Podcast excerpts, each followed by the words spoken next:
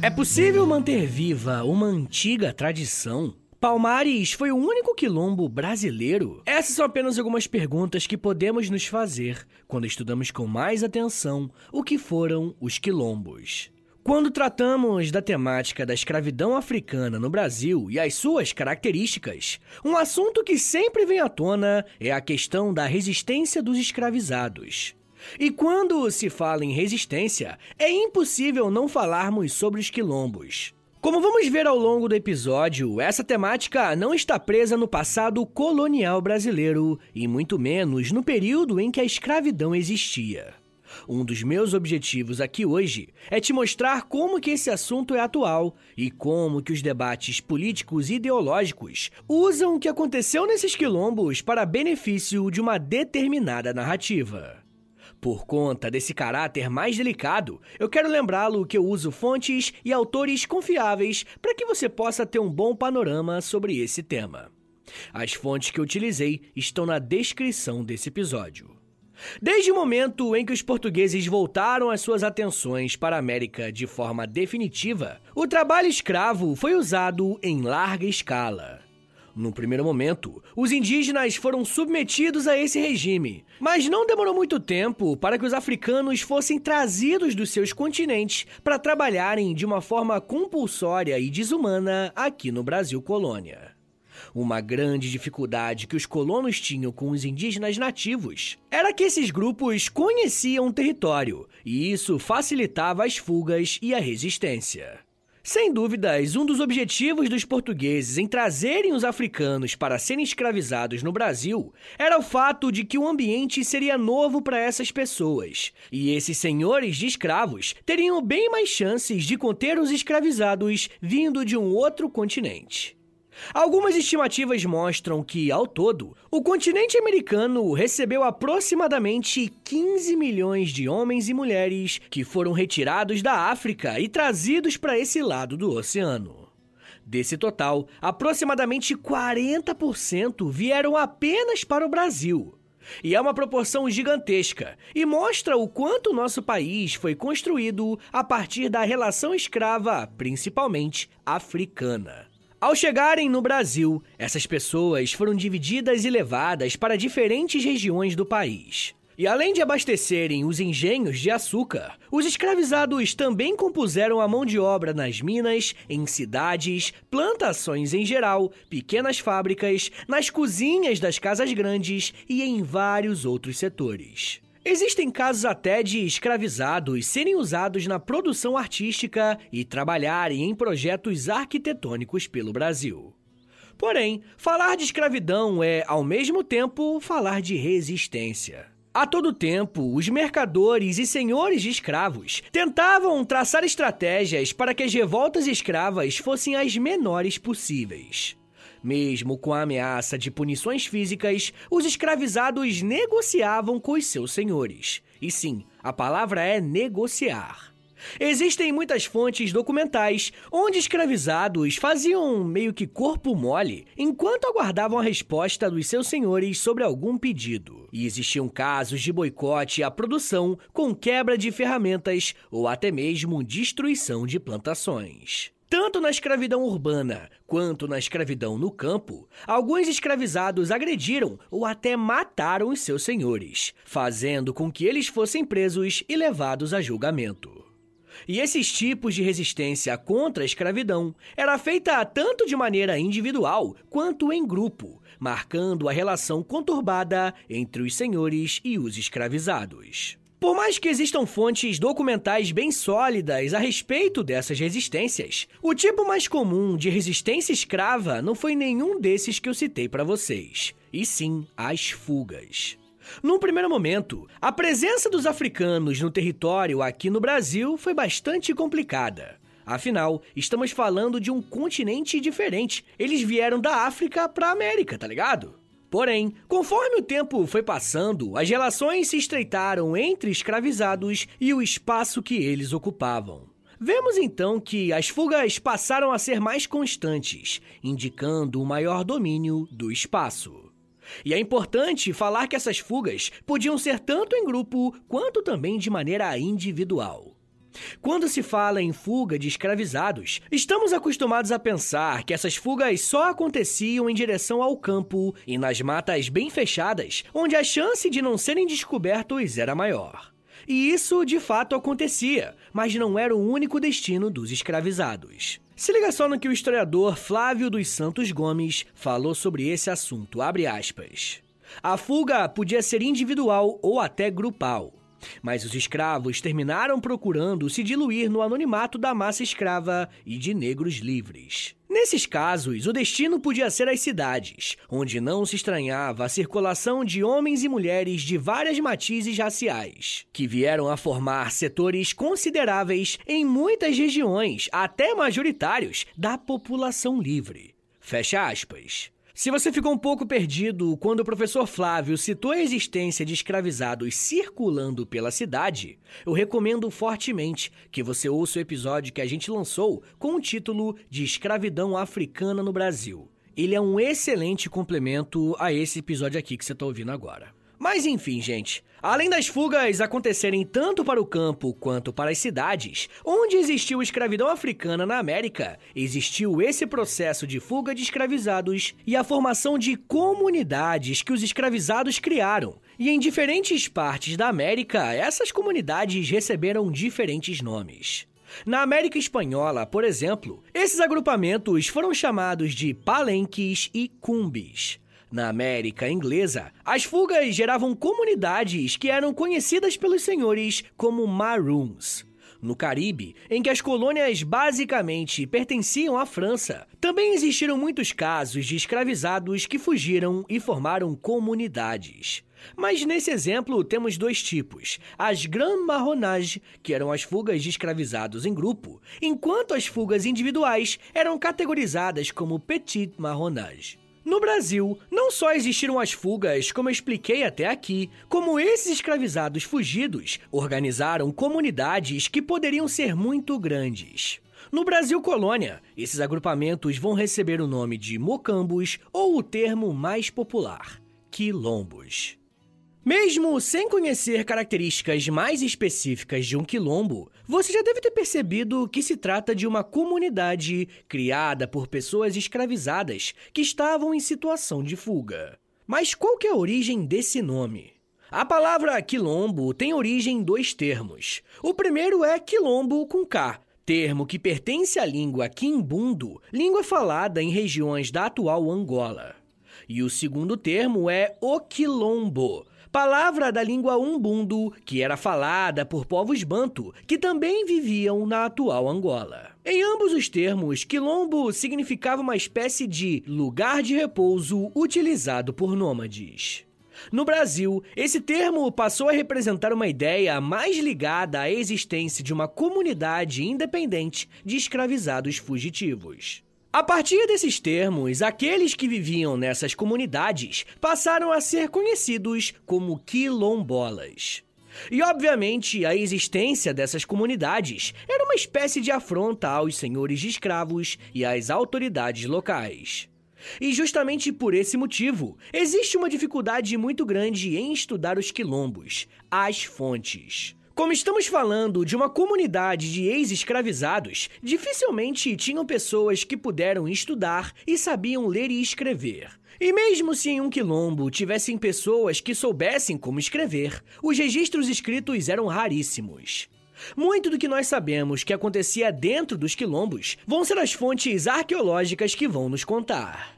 Mas isso não quer dizer que não existiam fontes documentais sobre os quilombos. Na verdade, é muito pelo contrário. O ponto aqui, gente, é que a maior quantidade de fontes escritas sobre os quilombos foram produzidas pelos inimigos desses quilombos. Tanto fazendeiros locais quanto autoridades produziram uma série de documentos falando sobre a existência desses agrupamentos. Falavam sobre as suas consequências e as ações tomadas para reprimir e destruir essas comunidades. E assim, pensando pela lógica dos senhores de escravos e das autoridades locais, a existência desses agrupamentos era um enorme problema. Pensa comigo, gente. Os escravizados naquele período eram entendidos como uma propriedade dos seus senhores. Logo, se essas propriedades fugissem, o prejuízo era enorme para os donos de escravos. E por mais que exista essa dificuldade em relação às fontes dos quilombos, os primeiros registros que temos relatando essas fugas datam do final do século XVI, por volta do ano de 1590. E vai ser nesse período que vamos começar a ver algumas citações a um dos quilombos mais conhecidos da história do Brasil, o Quilombo dos Palmares. O primeiro registro documental citando uma espécie de comunidade de escravizados fugidos, onde foi Palmares, é de 1597. E nesse registro, alguns senhores de engenho de açúcar relatam que os seus escravizados fugiram e fundaram uma nova comunidade. E essa comunidade foi formada em uma área na região serrana, a cerca de 60 quilômetros da costa do atual estado do Alagoas. Mas na época era a capitania de Pernambuco. Palmares recebeu esse nome porque ocupava uma extensa região de palmeiras. E para vocês terem uma ideia do que se tornou o Quilombo dos Palmares, uma das estimativas é que o seu território chegou a ter uma área de 27 mil quilômetros quadrados. E logo de cara, o Quilombo dos Palmares representou uma ameaça para o sistema escravista da região. Podemos dizer isso porque, desde os primeiros anos de formação, vemos que os portugueses tentaram se organizar para destruir a comunidade de Palmares. Se liga só no que o historiador Pedro Paulo Funari diz sobre isso, abre aspas. Já em 1612, Palmares adquire grande fama, e os colonizadores mandam uma expedição punitiva sem sucesso. Fecha aspas. Os portugueses tinham dificuldade de invadir os quilombos por conta da geografia do local. E como eu falei, Palmares ficava na região serrana de Pernambuco, ou seja, a vantagem geográfica era para quem estava se defendendo e não para quem queria atacar. E essa aqui é uma informação importante sobre a existência dos quilombos. As comunidades que tiveram mais sucesso foram aquelas que dominaram as áreas mais afastadas das grandes cidades. E voltando a falar do Quilombo dos Palmares, além dessa vantagem geográfica, os palmarinos se organizaram de uma forma a se espalhar por toda essa região serrana. E essa fragmentação era feita pensando na possibilidade dos portugueses invadirem a comunidade e não atacarem toda a população de uma vez só. Lembra que eu disse que a área de Palmares chegou a ser mais de 27 mil quilômetros quadrados? Então, por toda essa região, os fugitivos se organizavam em mocambos, que era o nome desses pequenos grupos que eram espalhados por Palmares. Então vamos lá. Se vocês me ouvirem falar sobre o quilombo dos Palmares, eu estou me referindo à região maior. E quando eu falo dos mocambos especificamente, eu estou me referindo aos grupos menores, às divisões que existiam em Palmares. Se formos fazer uma comparação, é como se Palmares fosse o estado e os mocambos fossem as cidades, tá ligado? Enfim. Mas eles não falavam dessa maneira, tá? É só um exemplo para ficar um pouco mais claro aí para você. Bem, existiam pelo menos quatro mocambos, e o mais famoso se chamava Mocambo do Macaco. E existe uma estimativa que aponta que provavelmente existiram mais ou menos 6 mil habitantes apenas no Mocambo dos Macacos.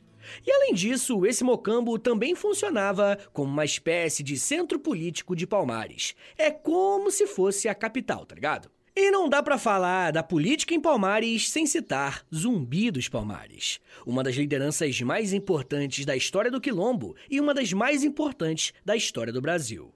E aqui no feed do História Meia Hora eu já fiz um podcast contando a história dele, ou pelo menos o que se sabe da história dele. E eu recomendo demais que vocês ouçam depois que você terminar esse episódio aqui, tá? Ele é um ótimo complemento para esse episódio. Mas enfim, gente, Zumbi é um nome importante porque ele vai ser uma das principais lideranças militares de Palmares. E sim, para a existência de um quilombo como o de Palmares, eles precisaram se proteger militarmente para segurarem os avanços inimigos contra a sua comunidade. E é claro que para os quilombolas de Palmares, a existência desses inimigos será uma grande dor de cabeça, uma vez que vão se proteger diversas vezes. Para nós, a existência desses grupos que tentam invadir Palmares vai ser uma oportunidade de conhecermos mais sobre a vida cotidiana dentro do quilombo. Como eu falei, as fontes materiais existentes sobre isso são bastante escassas. E por isso precisamos recorrer a esse recurso para sabermos como era a vida dentro de um quilombo, pelo menos pela perspectiva dos invasores. Só que muitos desses documentos apontam que existiu uma guerra envolvendo a comunidade de Palmares, holandeses, portugueses e as forças da província de Pernambuco. Olha a confusão. Mas, gente, eu quero falar mais sobre como era a vida dentro de um quilombo, qual foi o destino de Palmares, e eu quero falar também sobre os outros quilombos que existiram pelo Brasil e como que esse agrupamento sobrevive ao longo dos anos. E eu sei que é muita coisa para falar, mas me dá um minutinho aí, tá, gente? Que daqui a pouco a gente volta e eu falo um pouco mais sobre resistência, guerra, patrimônio, cultura e preservação. Segura aí, que é um minutinho só.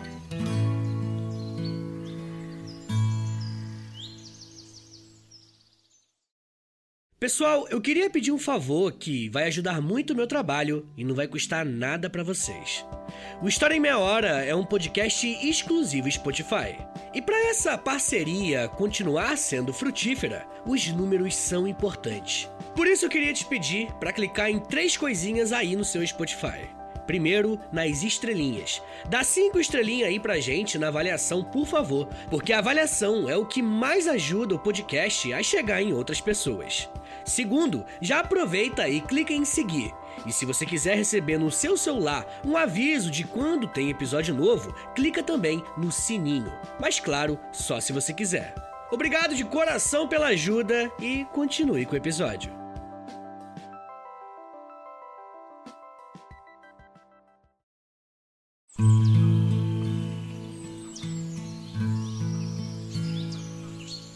Abre aspas. Senhor, no princípio do meu governo, comecei logo a entender na Guerra dos Palmares, movido das contínuas queixas que me faziam os moradores das vilas que lhe são vizinhas, requerendo-me acudisse a socorrê-los, porque os negros, vendo a pouca oposição que lhe faziam, se desaforavam mais do que acostumado.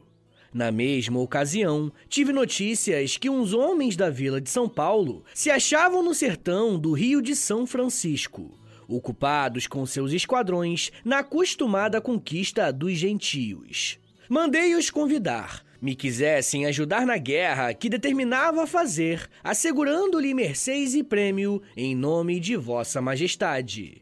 Fecha aspas. As palavras que você acabou de ouvir fazem parte de uma carta escrita em 1687 pelo governador de Pernambuco, João da Cunha Souto Maior, em que fala sobre o convite feito aos paulistas para ajudá-lo na chamada Guerra de Palmares. No bloco anterior, vimos que a comunidade de Palmares foi um dos primeiros quilombos a serem criados em todo o Brasil e não demorou muito para se tornar o maior em número de habitantes e em extensão territorial. E é claro que a existência de um grupo de escravos fugidos como esse chamaria a atenção das autoridades. Durante boa parte do século XVII, o Nordeste brasileiro estava ocupado pelos holandeses. E a existência de Palmares era um problema não só para o sistema escravista, como também para a economia açucareira. Por isso, por volta do ano de 1640, um homem chamado Bartolomeu Lintz, patrocinado pelo governo holandês, tentou conseguir informações sobre Palmares para iniciar uma invasão. Nessa primeira tentativa de aproximação, os europeus viram apenas uma comunidade, e isso incentivou os holandeses a iniciarem um ataque que acabou sendo frustrado pelas defesas de Palmares. Durante todo o período em que os holandeses estiveram no Brasil, eles tentaram invadir Palmares, mas foi sem sucesso. Nos anos 1670, vamos ver o governo de Pernambuco tentando recrutar forças de outras províncias para tentar destruir Palmares. E é justamente nesse contexto que a carta que eu li no começo desse bloco está inserida. Vão ser nessas cartas que a figura de Zumbi dos Palmares vai aparecer como um líder forte e temido pelos europeus e pelos proprietários de terra de Pernambuco. Durante a década de 1680 e 1690, veremos o uso de bandeirantes para tentar vencer as forças de Palmares, até que um bandeirante paulista chamado Domingos Jorge Velho é recrutado para a missão de destruir o quilombo. Em 1692, o grupo que o Bandeirante Paulista liderava cercou e atacou o Quilombo dos Palmares, com o objetivo de matar todos os seus membros. Liderados por Zumbi, os quilombolas defendem o seu território e os bandeirantes foram derrotados mais uma vez. E em todo o período em que o Quilombo dos Palmares ficou de pé, a resistência contra essas invasões foi a principal característica do grupo. Foi só em 1694 que o paulista conseguiu destruir o Quilombo. Nesse último ataque, ele contou com a ajuda de 6 mil homens enviados pelo governo e até canhões foram utilizados contra Palmares. O Quilombo conseguiu resistir por mais ou menos um mês antes de ser completamente destruído. Zumbi conseguiu escapar, mas foi preso e morto em novembro de 1695. Quando capturaram Zumbi, a sua cabeça foi exposta em praça pública, para fazer dele um exemplo para todos os escravizados que desejassem fugir ou se organizarem como Palmares fez. Por muito tempo, a figura de Zumbi dos Palmares foi e ainda é encarada como um dos principais símbolos contra a escravidão e a violência contra os quilombolas. Mas o seu nome também está envolvido em uma série de polêmicas e incertezas que, vez ou outra, pipocam pela internet. E uma dessas polêmicas está numa pergunta que é bem questionável: se zumbi teria ou não escravos dentro de Palmares. E eu já respondi essa pergunta em alguns episódios, mas eu vou fazer um episódio exclusivo para os apoiadores dessa semana, destrinchando quem fez essa pergunta, por que que fizeram essa pergunta e, claro, respondendo com embasamento histórico, beleza? Se você quiser ouvir esse episódio e os outros mais de 100 episódios que já tem por lá, é só assinar apoia.se barra História em Meia Hora, porque além de você receber um monte de conteúdo exclusivo, você também ajuda o meu trabalho a continuar de pé. Bom, mas a morte de Zumbi dos Palmares representou também o fim do Quilombo dos Palmares.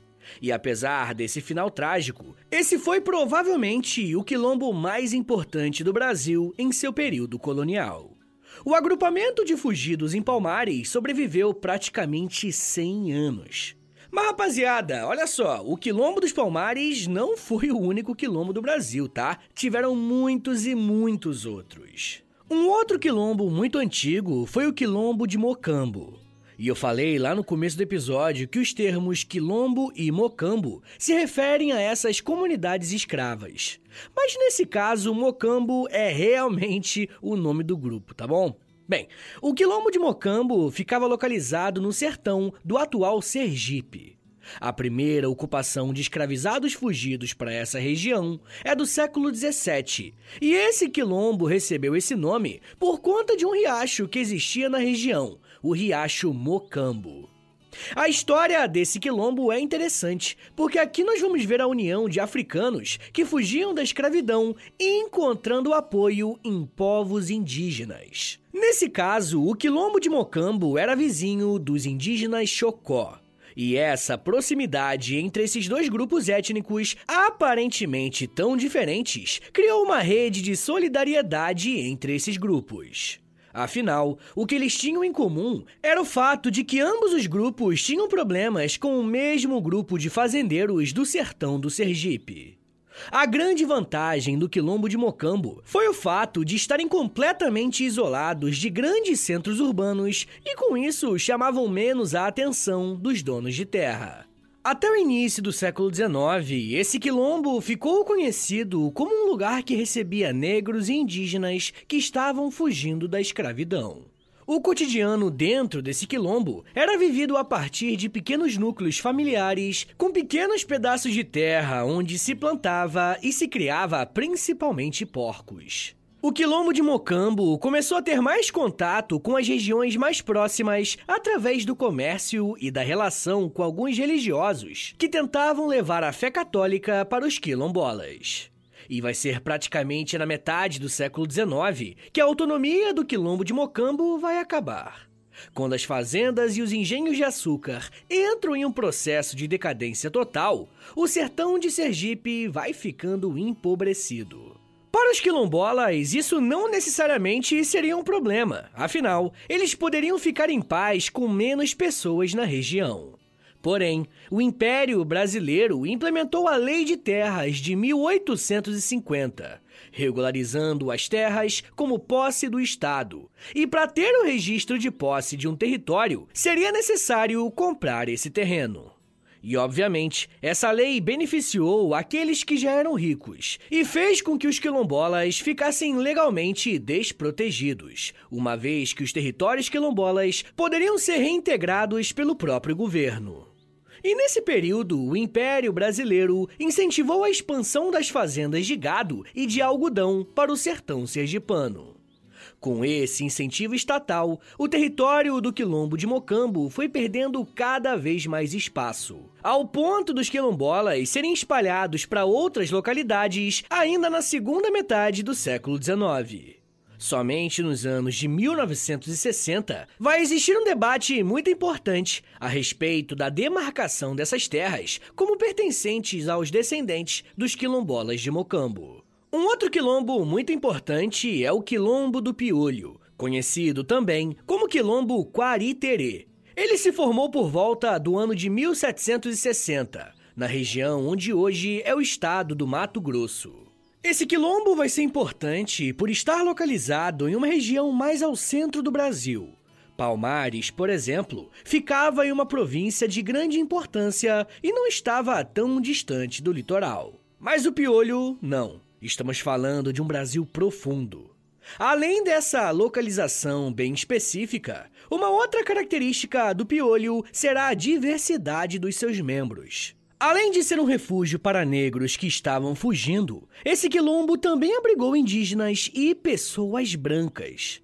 E é provável que essas pessoas brancas encontraram no quilombo do Piolho uma oportunidade de ter um pedaço de terra ou até mesmo algum tipo de trabalho. E é provável que o primeiro líder do quilombo do Piolho tenha sido um homem chamado José Piolho. Após a sua morte, a liderança da comunidade passou a ser exercida por Teresa de Benguela, que era sua esposa. E em 1770, o quilombo perdeu o anonimato e as autoridades locais ficaram sabendo da comunidade que tinha se formado naquela região. O governo da província contratou bandeirantes paulistas para organizarem um ataque. E a campanha dos Bandeirantes contou com 30 homens que estavam sob o comando de João Leme de Prado. E após uma marcha de três meses, os bandeirantes atacaram o Quilombo do Piolho de surpresa. E a maioria dos moradores daquela comunidade foi presa, mas alguns conseguiram fugir. Os que foram presos foram levados para a praça pública da cidade para serem torturados, para servirem de exemplo e desestimular a criação de novas comunidades quilombolas na região.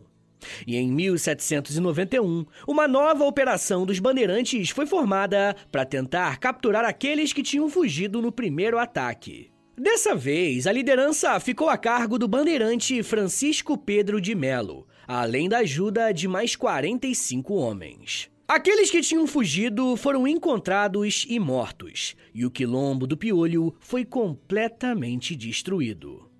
O século XIX também foi um período de criação de novos quilombos. E um exemplo interessante de ser mencionado é o quilombo de Catucá, que ficava localizado nas matas próximas a áreas urbanas da cidade de Recife e Olinda. A data aproximada da criação dessa comunidade é entre os anos de 1817 e 1818. E como esse quilombo tinha uma proximidade muito grande com áreas urbanas bem movimentadas, isso fez com que esse agrupamento não ficasse tão escondido.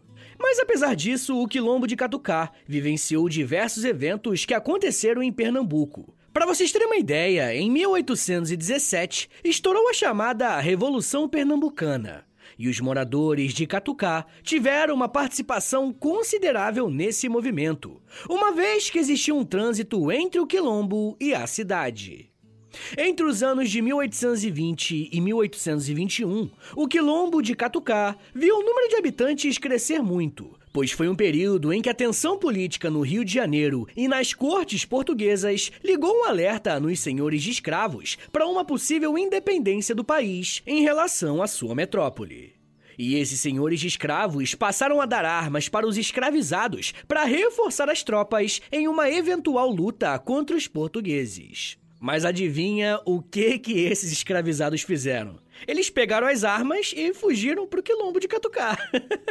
Mas se a existência de um quilombo já era uma espécie de afronta às autoridades e aos senhores de escravos, imagina o que é ter uma comunidade quilombola armada.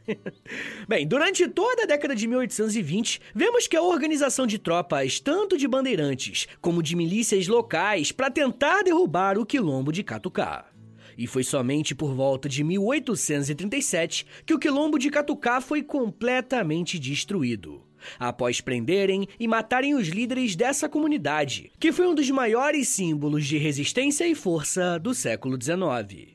Rapaziada, além de ser um local marcado pela resistência militar, os quilombos também precisaram ser entendidos como um espaço de resistência cultural. Na grande maioria dessas comunidades, o que existe é uma espécie de continuidade de algumas práticas de vida daquelas pessoas que foram trazidas da África e precisaram fazer do Brasil a sua nova morada. Nesses casos, os quilombos não eram apenas um lugar de fuga, mas também um espaço em que as suas culturas locais podiam ser vivenciadas sem a pressão dos senhores de escravos ou da própria igreja. Nesse episódio, eu tentei citar para vocês alguns quilombos importantes na história do Brasil, de regiões e de períodos diferentes, para mostrar como que Palmares não foi o único. Na verdade, atualmente existem mais de 5.970 comunidades quilombolas espalhadas por todo o Brasil. E muitas delas já foram reconhecidas pelo governo brasileiro como parte do patrimônio imaterial do nosso país. Ou seja, isso quer dizer que a existência e a preservação dessas comunidades serve para nos mostrar uma parte do Brasil que por muito tempo tentaram apagar, através de campanhas militares e a perseguição aos quilombolas. Infelizmente, existem alguns grupos que tentam diminuir a importância ou até mesmo a necessidade de preservação desses grupos. Mas a manutenção dos quilombos serve para nos lembrar que existiram pessoas que foram tratadas como mercadoria e propriedade, e a fuga foi uma forma de retomarem para si não só a liberdade, mas principalmente a humanidade. Mas além disso, as comunidades quilombolas também garantem a preservação ambiental, sabia? Mantendo diversos biomas vivos. Mas isso já é um papo para uma outra meia hora.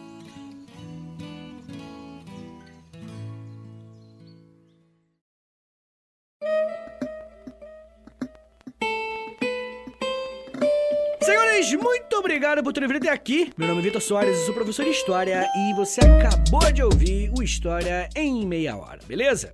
Rapaziada, vocês sabem que esses temas de Brasil geralmente vão mal, então se você quiser mais episódios como esse aqui, faz o seguinte, compartilha esse episódio, beleza? Posta lá nos stories do Instagram e aí me marca no arroba História Meia Hora, ou você também pode postar lá no Twitter e aí se me marca no arroba H30podcast. Mas claro, né, sinta-se convidado para postar naquele grupo do Zap Zap dos amigos, do futebol, do condomínio, ninguém falou nada, de repente, pum, quilombo. Aprende sobre quilombo aí que é importante, isso também me ajuda bastante, tá? Mas, gente, a melhor forma de você ajudar o História Meia Hora é assinando o nosso Apoia-se, beleza? Se por acaso eu já te ajudei, te ensinei alguma coisa, te fiz rir, fiz você, pô, sei lá, né, aprender alguma coisa nova que você achou importante, e você pode, isso é importante, se você pode dar uma ajuda aí também, sinta-se convidado a entrar em apoia.se barra História Meia Hora, porque lá tem vários planos, né, de apoio, e cada plano tem, é acumulativo, né, de recompensas, mas cada um tem a sua recompensa, tá bom? Você pode receber episódios exclusivos, como eu falei, né, tem mais de 100 episódios exclusivos, tem Clube do Livro também, que é muito importante, e tem até conteúdo diário lá no Instagram, no Close Friends, tá bom? Então entra lá no apoia.se barra História em Meia Hora, mas só se você quiser e puder me ajudar, tá bom? Mas rapaziada, uma outra forma de me ajudar é através do Pix. Então anota aí meu Pix e o meu contato, qualquer valor é mais do que bem-vindo, é historiameiahora.gmail.com. Pessoal, o História Meia Hora tem a parceria com a Loja, beleza? Entra no site deles que é loja.loja.com.br, aí digita História Meia Hora que você vai conhecer a nossa lojinha. Lá tem um monte de camiseta, moletom, é, regata, tem vários produtos iradíssimos do História Meia Hora, é original do História Meia Hora, importante lembrar isso. E claro, né, além de você ficar gatona, gatão, com as camisetas, né, com estampa de história, porque é tudo de história, né, obviamente, não vou dar esse mole, é, você também ajuda meu trabalho, né? É importante lembrar que comprando um produto lá você também me apoia, beleza? Então entra na loja.com.br, digita História Meia Hora que você vai ver a nossa lojinha, tá bom? Mas, gente, uma outra coisa que eu vou pedir para vocês, mas isso aqui não custa nada, é zero reais, custa um minuto da sua vida, é o seguinte, entra no perfil do História Meia Hora no Spotify, beleza? Clica nas cinco estrelinhas aí para avaliar, você pode avaliar o podcast, né? Depois você clica em seguir e por último clica no sininho, tá bom? Porque o sininho envia uma notificação pro seu celular avisando que tem episódio novo, tá bom? Gente, eu também quero lembrá-los que o História Meia Hora, ele foi o primeiro de um grupo de podcast que nasceu, que é o Educação em Meia Hora, o nome do grupo, né? Então, se você quiser aprender sobre astronomia, biologia, inglês e geografia, tem tudo aqui, gente. É só botar no Spotify aí, Geografia em Meia Hora, Astronomia em Meia Hora, Inglês em Meia Hora e Biologia em Meia Hora. E tem mais vindo aí, tá, gente? Vou botar mais um aí esse ano, com certeza. Dois eu acho difícil, mas um com certeza eu coloco até o final de 2023, tá bom? Então segue todos eles aí, compartilha eles aí, dá essa moral, beleza? Então é isso, gente. Me siga nas redes sociais. É arroba no Twitter, no Instagram e no TikTok. Eu tô sempre no TikTok fazendo uns videozinhos, né? Tudo de educação, né? Não faço dancinha não, porque eu não, não, sei dançar, não gosto de dançar. Enfim, o que, que eu tô falando? então é isso, gente. Muito obrigado, um beijo, até semana que vem. E valeu!